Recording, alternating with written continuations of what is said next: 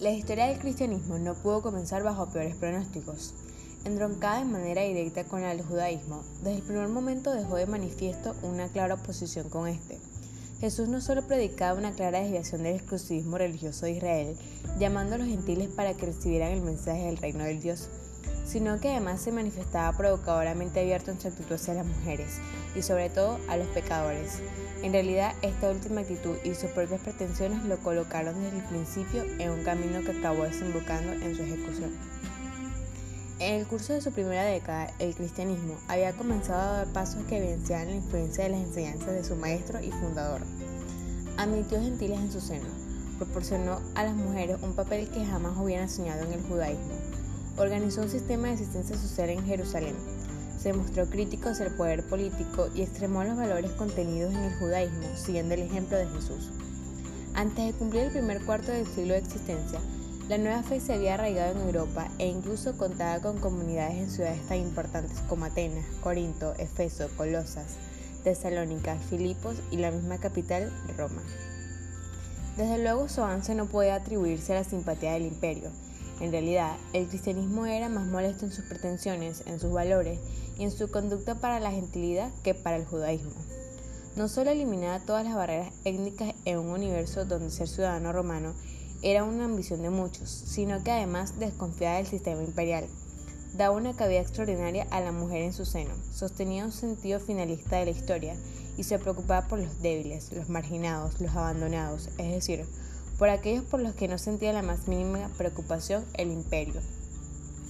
A lo largo de tres siglos, el imperio desencadenó sobre los cristianos distintas persecuciones que cada vez fueron más violentas y que no solo no lograron su objetivo de exterminar a la nueva fe, sino que mostraron la incapacidad de alcanzarlo.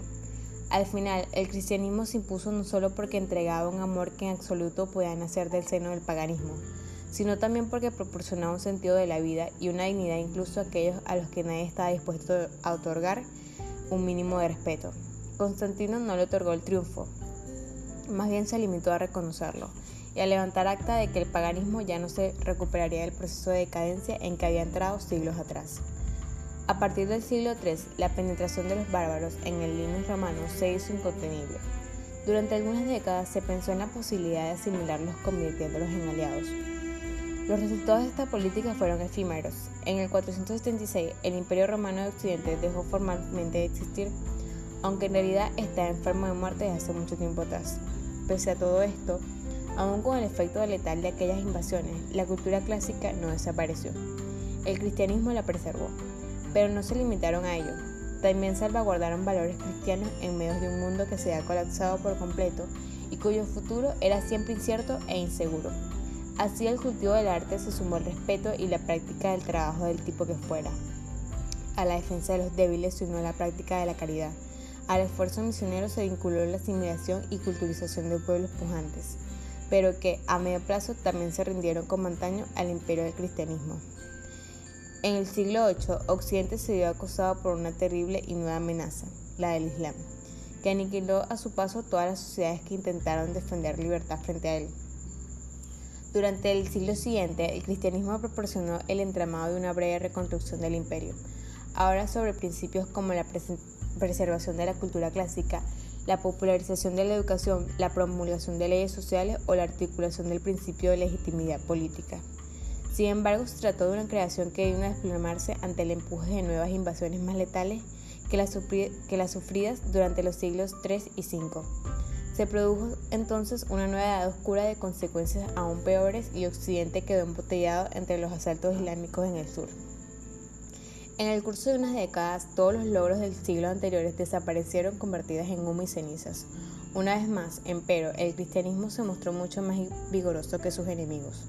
Cuando estos eran más fuertes, cuando no necesitaban pactar, cuando podían imponer su voluntad valiéndose solo de la espada, acabaron aceptando la enorme fuerza espiritual del cristianismo y lo asimilaron en sus territorios al negar mil años el cristianismo se extendía hasta el Volga. Las sociedades nacidas de aquella aceptación del cristianismo en su seno no llegaron a incorporar todos los principios de nueva fe en su existencia. De hecho, en buena medida eran reinos nuevos sustentados sobre el culto de la violencia necesaria para la conquista o para la simple defensa frente a las invasiones. Sin embargo, el cristianismo ejerció sobre ellos una influencia fecunda.